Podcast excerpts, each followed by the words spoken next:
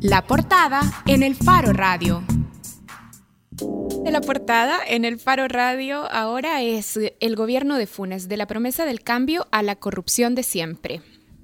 Cuesta creer que todo lo que ha pasado en, este país desde que desde nuestro último programa del jueves parecería que ha pasado muchísimo tiempo por todos los acontecimientos y toda la nueva información, pero el viernes eh, en una conferencia de prensa que se extendió casi dos horas, el fiscal general de la República, Douglas Meléndez, eh, dio y él y su equipo dieron un extenso detalle de eh, las anomalías, irregularidades y delitos que han hallado en la gestión Funes y en un esquema que permitió el desfalco de 351 millones de dólares a través de una serie de estratagemas de las que podemos hablar más adelante y para las que precisamente hemos invitado a nuestros compañeros del Faro. El Viernes mismo la Fiscalía presentó su acusación, su requerimiento fiscal ante el Juzgado Quinto de Paz que citó eh, para el domingo pasado, es decir, hace dos días, eh, la, audiencia inicial que se prolongó hasta la madrugada de lunes, en la cual la Fiscalía tuvo extensas horas, como tres o cuatro horas, para exponer todos los detalles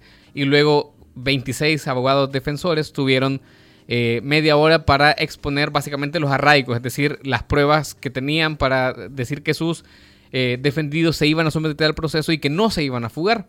Pues el día de ayer, el juez quinto de paz eh, citó a, las partes y decidió que todos iban a ir con orden de captura, incluido algunas personas para las que la fiscalía no había pedido orden de captura o no había pedido la, la detención provisional, mejor dicho, en el caso de la ex primera dama de la República, y actual secretaria de Inclusión Social, Banda Pignato. Eh, además de esto, eh, el caso, digamos, no ha terminado porque como Mauricio Funes y su grupo familiar no presentaron defensores, todavía queda mañana una parte más de esa audiencia en la que el juez deberá resolver solamente con la vista de la acusación fiscal cuál será la situación jurídica de Mauricio Funes. Eh, previsiblemente girará una orden de captura judicial para que el presidente ahora asilado en Nicaragua, eh, eh, sea requerido a través de los mecanismos correspondientes eh, la extradición de la Corte Suprema de Justicia y policías internacionales, la Interpol precisamente, para que venga al país a enfrentar esta acusación. Para hablar de este caso, como les decía, tenemos a dos periodistas que le han seguido la pista a Funes desde hace, no, no desde el viernes, sino desde hace un montón de tiempo y que también han estado en contacto con detalles de la acusación. Eh, Sergio, Efren, ¿cómo podemos comparar, eh, cómo podemos comparar este caso con eh, otros casos que ya hemos conocido de desvío de fondos? Es decir, ¿esto es nuevo o es parte de una continuidad, es parte de, de temas que ya hemos visto en administraciones anteriores del gobierno salvadoreño? Bueno, a juzgar por, lo, por las los documentos y las pruebas que ha presentado la Fiscalía, lo que se conoce, lo poco que se conoce, porque en realidad es una cantidad inmensa de, folios y folios que, están agregados al expediente judicial, lo poco que se conoce es que en realidad, eh, por lo dicho por los testigos, Mauricio Funes heredó en casa presidencial una estructura que conocía cómo se manejaba eh, los, gastos reservados o, lo que popularmente se conoce como la partida secreta. Eh, que esto tuvo una modificación después de que la sala de lo constitucional declaró ilegal el uso de esa partida, pero que en el fondo fueron las mismas personas eh, utilizando diferentes mecanismos los que participaron en el desvío de, de dinero que estaba destinado para otros propósitos. Efren, profundicemos en esto que decías heredar una estructura que implica, es decir, personas, instrumentos legales, procesos. ¿A qué te referís? O bueno, ¿a qué se refiere la fiscalía cuando dice heredó una estructura para administrar estos gastos de manera poco transparente y con destinos inciertos. Bueno, lo que, lo que te puedo decir es por, por las declaraciones de uno de los testigos claves del caso, que en realidad son como tres personas las que tienen la calidad de, claves y que son como la, columna vertebral que sostiene la acusación, es que uno de ellos asegura que durante el gobierno de Elías Antonio Saca tuvo acercamientos con empleados de casa presidencial, con una serie de abogados, con una serie de auditores que ayudaban a que el dinero se desviara hacia empresas, hacia personas naturales y que eso servía para pagar eh, cosas que no estaban contempladas dentro del presupuesto nacional. Entonces esta persona lo que explica o lo que explicó a los fiscales es que con el cambio de gobierno, esas mismas personas, esos mismos burócratas financieros de casa presidencial, esos mismos auditores eh, externos, abogados externos y em, eh, funcionarios de gobierno, eh, continuaron trabajando para Mauricio Funes. Por ejemplo, estamos hablando de una persona como Pablo Gómez, que está procesado en el caso del expresidente Saca, de hecho, que trabajaba en Casa Presidencial y que nosotros hace unas semanas tuvimos a sus defensores, aquí en el Faro Radio. Exacto. Sergio, ayúdanos a entender cuáles son las modalidades diferentes que la Fiscalía señala que este grupo de funcionarios y de amigos y familiares cercanos a Funes y el mismo Funes utilizaron para desviar fondos públicos. La Fiscalía básicamente describe como, sí, como modalidades para lo que yo llamo engordar la partida de gastos reservados, que es básicamente hacer circular eh, el dinero o digamos, reorientar fondos eh, de rubros presupuestarios tan distantes como el Ministerio de Educación o el Ministerio de Seguridad o el Ministerio de Defensa y hacer, o sea, es una especie de aparato circulatorio por el que, digamos, se van reorientando partidas y todas llegan a la que a la partida 54315 que se llama gastos reservados y que es digamos como el hueco por el que salieron miles de millones de dólares 351 mil eh, millones de dólares de los cuales 291 eran en efectivo fueron cobrados en efectivo y en billetes de 100 eh, o sea básicamente el fiscal describe cuatro modalidades. Dice que se hacían reorientaciones de fondos eh, digamos vía presidencia, o sea, la presidencia tenía un rubro de bienes y servicios, tenía un rubro de gastos, eh, digamos, improvistos, y esa, de en, la misma presidencia se reorientaban esos fondos hacia la partida de gastos reservados. O sea, esa es una. La otra es... Y una, eh, perdón, que heredaba el Ejecutivo de otras administraciones, hasta que la sala de lo constitucional la declara ilegal. Sí, de hecho, según un cálculo que hace la Fiscalía, el 50% de todos los fondos que ejecutó la presidencia, o sea, la, presidencia, eh, se ejecutaron vía gastos reservados. Es decir, ¿qué significa este tipo de ejecución? Y es que no hay control, que no hay documentación que respalde si hubo procesos de licitación, cómo se hicieron los procesos de compra, eh, que, no, que no siguieron tampoco las normas de la ley AFI, de Ley Orgánica de Administración Financiera. O sea, esa es una de las vías. una de las modalidades. Una de otra de las modalidades es eh, básicamente reorientar fondos del Fondo General de la Nación vía Consejo de Ministros, es decir, un acuerdo del Consejo de Ministros en el que, por ejemplo, según eh, describe la Fiscalía, en Casa Presidencial del Consejo de Ministros recibía en la agenda eh, una petición de, podría ser del secretario privado de la presidencia o del ministro de Hacienda, que decían eh, se requieren fondos para reforzar gastos estratégicos de comunicaciones o se requieren fondos para alimentar y hacer ejecutar eh, unos eh, Juegos Estudiantiles Centroamericanos, Codicader.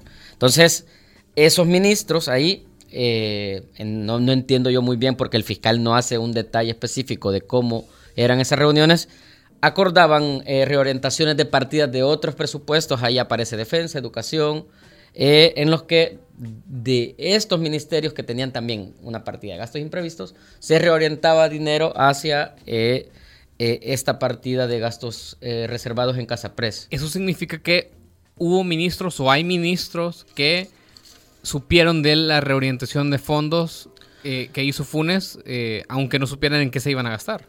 De hecho, en el documento de la Fiscalía, en el requerimiento, aparecen muchas voces de exfuncionarios, ministros y exministros que eh, sirvieron de testigos para eh, que la fiscalía armara, digamos, estas modalidades de, reorientación de fondos. O sea, sí, sí participaron, pero esto, y aquí es donde yo quiero también aclarar para que, digamos, eh, todas nuestras radioescuchas no, no, no, no se confundan. O sea, lo que pasaba, o sea, estamos poniéndonos de abogado del diablo. O sea, es se necesitaba un refuerzo presupuestario, por ejemplo, para gastos de inteligencia, que es como uno de los rubros que por lo general más opacidad tienen en sus formas de ejecución, y digamos, que iba a decir el ministro de Defensa o el ministro de, Seguridad en, esa, en, ese planteamiento, se requiere dinero de ejecución para, para, el, para el organismo de inteligencia del Estado, y como hay partidas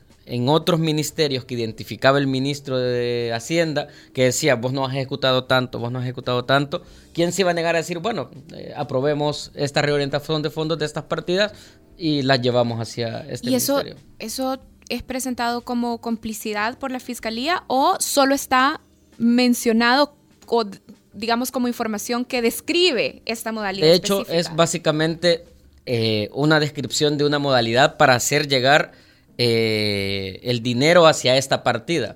Entonces, yo aquí quiero hacer una distinción entre lo que significa, digamos, actuar de buena fe, de, bueno, se requiere dinero para ejecutar estas cosas y está esta finalidad, y lo otro es que una vez en esta partida presupuestaria de gastos reservados, eh, llegaran empleados de casa presidencial a cobrar eh, cheques de 50 mil dólares en grandes cantidades y eh, cómo se ejecutaba ese efectivo o en qué se gastaba ese efectivo que no tiene control, es lo que yo creo que tiene que trabajar la fiscalía y es en lo que yo creo que la fiscalía se ha apoyado en los testigos criteriados. O sea, porque, digamos, hacer circular a través de reorientaciones presupuestarias este dinero hasta, lleva, hasta engordar esta partida secreta está más o menos claro, pero ¿eso es delito o no? Porque, ¿quién te podría decir?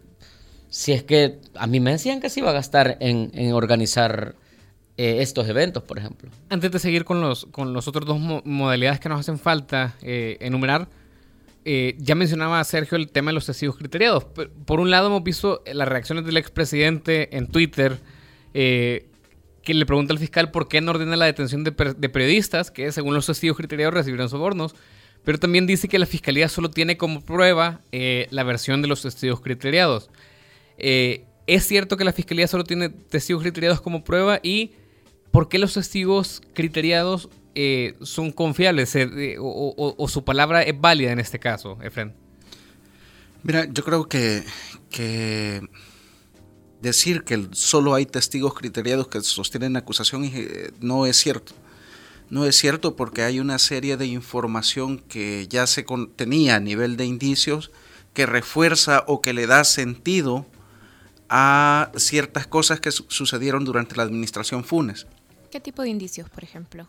Eh, por ejemplo, hay indicios de que, bueno, no es un indicio, es un hecho probado, de que una empresa que, que, fue creada en el 2007 ante, ante los oficios de abogados que trabajaban para el despacho de la familia Toches, que la familia Toches trabajó para la administración SACA, eh, en una, una de esas empresas que pasó sin actividad económica durante aproximadamente cinco años, de repente comienza a recibir inyecciones de capital hasta por un millón de dólares. Ese es un hecho comprobado que está documentado por cheques, por, por documentos del registro de comercio.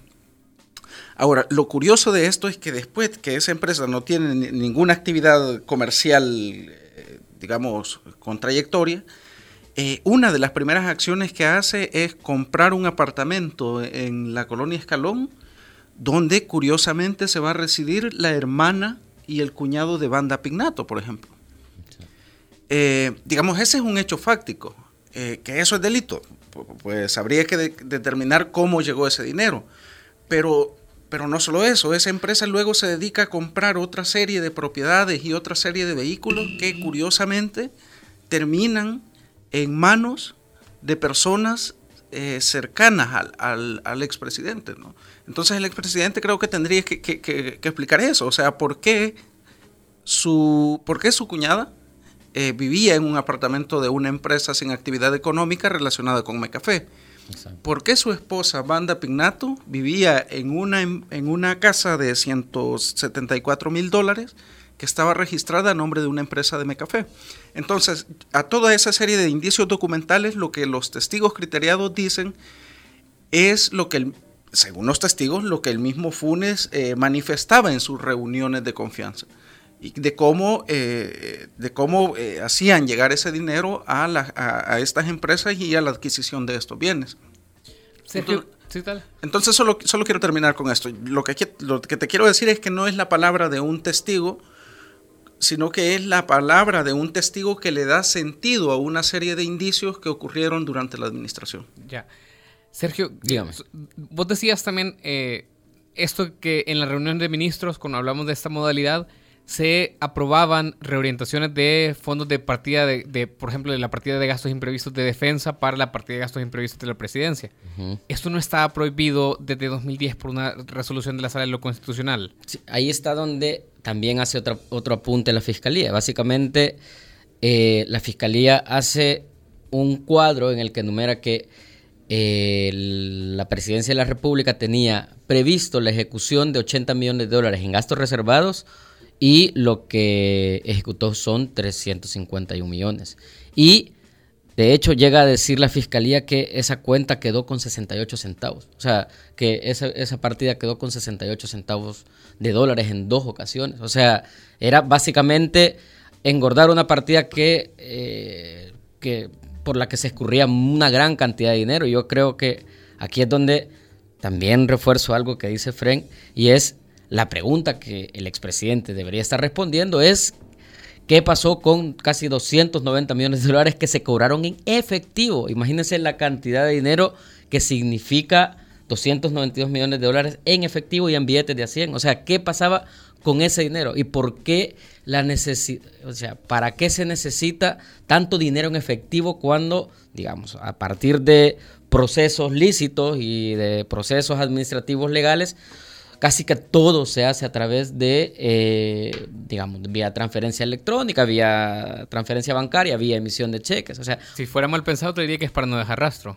pero no soy mal pensado, no te digo eso. Entonces, yo creo que en ese sentido, eh, el presidente está jugando un poco con, con su, su, capacidad para, para, para despistar, ¿vea? Y además hay que insistir en que estaba prohibido ya que el Ministerio de Hacienda hiciera estas reorientaciones sin que pasaran por la aprobación de la sala de la Asamblea Legislativa.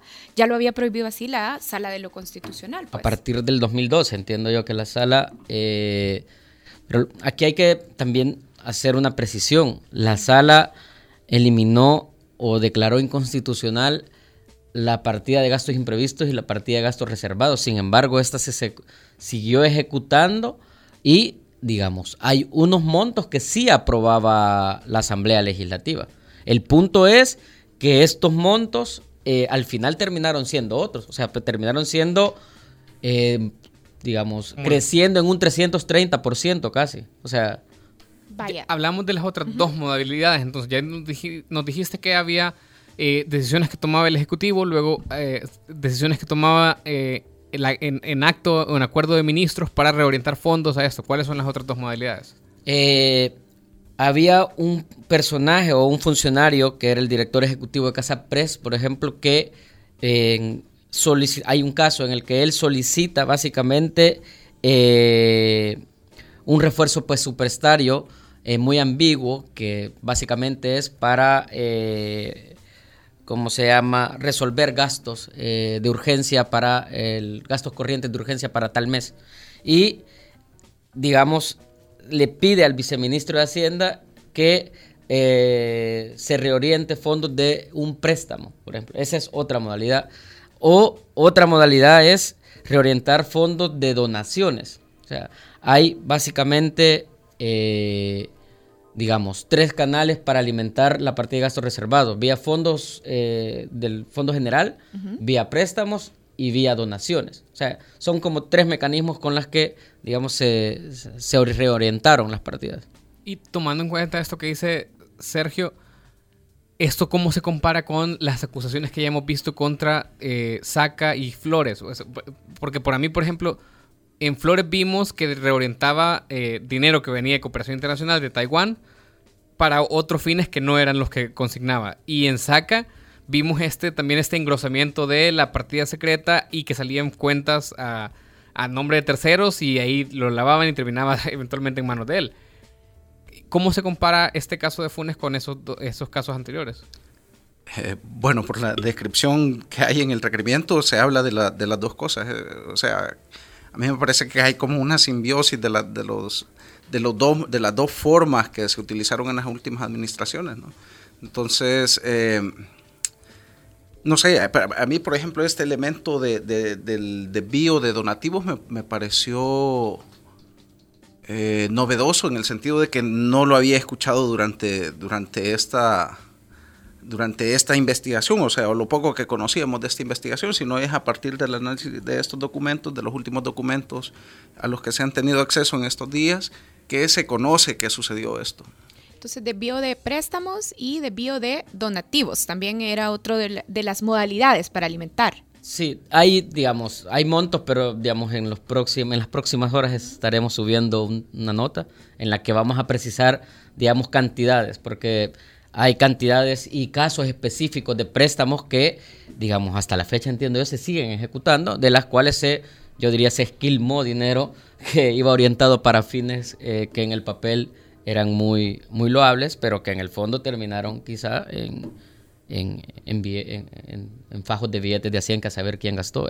Vaya, Efren, hablando de otra de las modalidades, hablemos de lo que pasaba en el banco hipotecario. En el 2014, vos y Carlos Dada publicaron una investigación en El Faro, que creo que vale la pena que, quienes nos están escuchando o incluso quienes ya la leyeron, vayan nuevamente a revisarla porque creo que se dibuja un panorama bastante acertado de lo que ahora tenemos. Hablemos de Manuel Rivera Castro, nombrado presidente del Banco Hipotecario, y de cómo se construye esta modalidad para sustraer fondos públicos, según la Fiscalía, desde el Banco Hipotecario. Mira, lo que nosotros planteamos en ese reportaje es... Eh, cómo, bueno, primero fue, digamos, un reportaje de Sergio que hablaba sobre quiénes eran los nuevos amigos de Mauricio Funes y de cómo eh, gente del partido del Frente Farabundo Martí había perdido influencia dentro del gobierno y había aparecido una serie de nuevos personajes encabezados por el señor Miguel Menéndez y otros... Herbert Saca. Herbert Saca, eh, Leopoldo Zamur y otro grupo de, funcionarios que habían tomado, digamos, un nuevo protagonismo. O sea, ya no eran los mismos amigos de Mauricio Funes eh, que se conocían de la campaña presidencial, sino que eran nuevos actores políticos. De hecho, en el mundillo político, solo como un apunte de lo que dice Fred, esto se le llamaba como la clica del CIFCO, porque eh, dicen algunas personas que participaban de esas reuniones que se reunían por las noches a tomar whisky cinta azul y que aparecían las cajas al final del, al, siguiente día y que es donde se reunían a básicamente administrar el país. Y justamente los líderes de la clica del CIFCO están ahora siendo procesados. Una importante cantidad. Entonces, en ese contexto, eh, ya casi al final del mandato de Mauricio Funes, eh, hicimos una investigación eh, donde nos aparecían algunos préstamos aprobados en el banco hipotecario. de nuevo, préstamos a empresas que no habían atendido nunca a un cliente y que de repente recibieron 750 mil dólares para comprar una casa en, San Benito. Eh, personas que en su historial inmobiliario eran dueños de una casa en, en Soyapango por te estoy hablando de 20 mil dólares, y de repente aparecieron en cumbres de Cujatlán con casas de 325 mil dólares. Estás hablando, por ejemplo, de la mamá de Ada Michel, por ejemplo. Por ejemplo. Que recibió un préstamo de miles de dólares cuando el historial que antecedía a sus propiedades, digamos, eran casas de decenas de miles, no de miles, de cientos de miles. Yo recuerdo que en esa investigación había algo bien interesante eh, que nos contó gente de la misma, del mismo banco, de la, de la junta directiva del banco, porque eh, nosotros nos reunimos con ellos y una de las cosas que hizo es la, administración del banco hipotecario fue que sacó a la junta directiva de la aprobación de, de los de los préstamos grandes, bajo el argumento de que era muy burocrático y entonces todo se aprobaba desde la ¿Y presidencia. ¿Quién lo aprobaba? Ah, el presidente. De la presidencia. Entonces, Manuel eso, Rivera Castro. Eso explica un poco, digamos, eh, la importancia de tener una mina de, billetes. Eh, y tener pocos controles. Y de hecho, esto no, lo quiero aclarar, no es exclusivo para el caso Funes. Eh, cuando nosotros publicamos alguna serie de reportajes relacionados con el caso de medio millón, ya existían auditorías internas del banco hipotecario que advertían que no se estaban cumpliendo con los parámetros exigidos para prevenir el lavado de dinero. Te estoy hablando del año 2010-2011. Entonces, eh, en realidad era un banco que estaba incumpliendo varias de, las normas establecidas internacionalmente. A mí, al ver acusados al el presidente también entiendo el oficial de cumplimiento del banco hipotecario, la pregunta que me viene es, ¿y por qué? ¿Qué tiene de diferente lo que hicieron ellos de lo que hicieron otros presidentes y oficiales de cumplimiento de bancos? De, eh, o sea, pienso en el Banco Cuscatlán, por ejemplo, que también estuvo implicado en el caso de Francisco Flores, entiendo que también había cuentas ahí en el caso de Saca. Eh, ¿Qué tiene de diferente la fiscalía esta vez para ir detrás de los presidentes oficiales de banco que no tenía en otros casos similares? Yo creo que ahí el fiscal debería de explicar por qué, digamos, actuó de una forma con los funcionarios de un banco y no con los de otro banco. Y yo también creo que ah, me surge otra inquietud, digamos, creo que eh, hacia la primera pregunta que le hacía Jefren sobre, eh, fuiste vos, Karen, sobre las distancias entre el mecanismo o lo que le heredó el último gobierno de Arena al primer gobierno del FMLN, yo creo que de alguna forma el gobierno de Mauricio Funes simplemente, o no sé si hizo más eficiencia el sistema o lo mutó y cambió de bancos. O sea, básicamente, creo yo que sería como una de las distinciones entre, entre, entre cómo vaciar cuentas que de alguna forma pertenecen al Estado y eh, benefician a particulares. Vamos a compartirles un poco de los, de los comentarios y también de los resultados de una encuesta que pusimos en la cuenta de El Faro Radio. Hace unas dos horas más o menos preguntamos esto en la cuenta del Faro Radio. Presidencia SB, eh, Casa Presidencial, reaccionó así por el proceso judicial contra el expresidente eh, Mauricio Funes. El comunicado que de hecho se publicó ayer por la noche decía esto, rechazamos cualquier acto de corrupción venga de donde venga. Está publicado de hecho en la cuenta de Casa Presidencial. ¿Qué opinas del pronunciamiento? Preguntamos a los seguidores del Faro Radio en Twitter. Opción A es enérgico y coherente. Opción B es débil y cómplice. Opción C es lo mínimo esperable. Participaron 172 personas y la respuesta ganadora con el 48% fue es débil y cómplice. Y muy cerca quedó la opción C es lo mínimo esperable con un 42% de los votos tenemos que ir cerrando y, vamos a seguir hablando de esto. De hecho, por ejemplo, mañana tenemos que estar pendientes de la resolución del juzgado, que como Funes y su familia no presentaron eh, abogado, van a enfrentar una, una resolución especial con vista de requerimiento, le llama el Código Procesal Penal, para eh, previsiblemente, por lo menos lo que pasó en el caso de Francisco Flores, fue que ahí el juez decretó una orden de captura judicial cuando, entendí, cuando Flores estaba prófugo y entiendo que estaba fuera del país.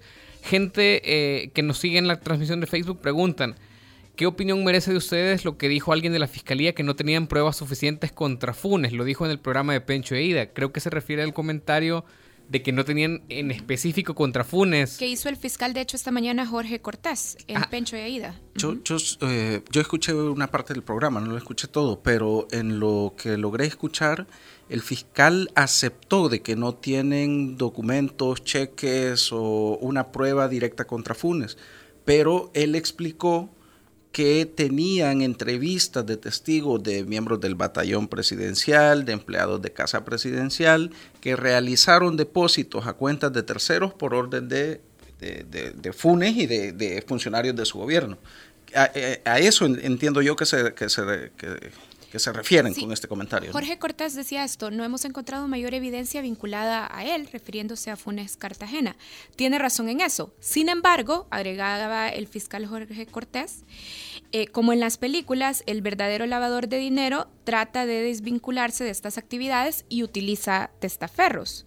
De hecho, es algo que conversábamos en una discusión aquí en el Faro Radio cuando se iba a modificar la ley de enriquecimiento ilícito, ¿recordás? Sí, sí, que, sí. que de hecho los lavadores de dinero, los artífices, de hecho justamente tratan de borrar los rastros. Por eso es difícil reconstruir evidencia que los vincule a los casos. Por eso se llama lavado de dinero. Exactamente. De hecho, hay un testigo que relata cómo el expresidente le entregó 100 mil dólares para que eh, él ah, comprara el- el- la página, para que Jorge Hernández comprara la página eh, y la otra, la otra radio, ¿cómo se llama? Órbita. Órbita TV y Órbita, Órbita Radio, y menciona que luego, digamos, él mismo le empezó a hacer depósitos al expresidente eh, para, digamos, de alguna forma simular eh, pagos por servicios profesionales. Y eso lo dice un testigo, pues.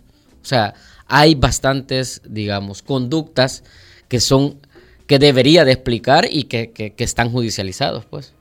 Ok, bueno, muchísimas gracias. Vamos a seguir, eh, obviamente, pendientes de toda la resolución del caso Funes y entendemos que como la investigación está abierta, pueden incluso ver otras capturas más allá de las que ya hubo en esta primera fase. Así que muchísimas Y gracias. bueno, pendientes también de, de la cobertura del Faro, también para conocer los resultados de la audiencia inicial, de hecho. Y bueno, De la- y, y de la nota que vas a subir en un par de horas, ¿verdad, Sergio? Vamos a subir. ¿no? Bueno, gracias también a todos los que han estado siguiendo esta transmisión a través de Facebook Live y nos envían sus comentarios. Gracias a Efren Lemus y Gracias a Sergio. Arauz. Se pueden Gracias quedar si quieren hablar de fútbol. Sí, vamos a hablar de Costa Rica si se quieren quedar. De Costa Rica. ¿Te querés quedar? Bueno. Bueno, quédense con el Faro Radio, ya volvemos y descubran si Sergio Arauz y Efren Lemus se quedan para hablar de fútbol. En el Faro Radio se va al Mundial. Ya regresamos. El Faro Radio. Hablemos de lo que no se habla. Estamos en punto 105. Porque tú lo pediste, ahora la mejor aseguradora está más cerca de ti. CISA. Para tu mayor comodidad, hemos abierto dos nuevas agencias de CISA. Una en Paseo General Escalón, número 3551, contigua Agencia Caribe de Banco Cuscatlán, cerca del Salvador del Mundo. Y otra en Santa Ana, en Avenida Independencia Sur, Autopista Bypass, contigua Agencia de Banco Cuscatlán. En ellas te ofrecemos todos nuestros servicios. Más fácil, cómodo y seguro. CISA sí paga. Consulta teléfonos, horarios, servicios y más información en www.cisa.com.sb. Si piensa construir, piensa en calidad. Piensa en Megablock. Para decorar, ampliar o construir, en Megablock encontrará los mejores productos de concreto al precio justo. Desde adoquines con tecnología bicapa hasta bloques estructurales. No lo piense más y llame al 2523-2300. Mega calidad, mega servicio, mega economía, mega en todo.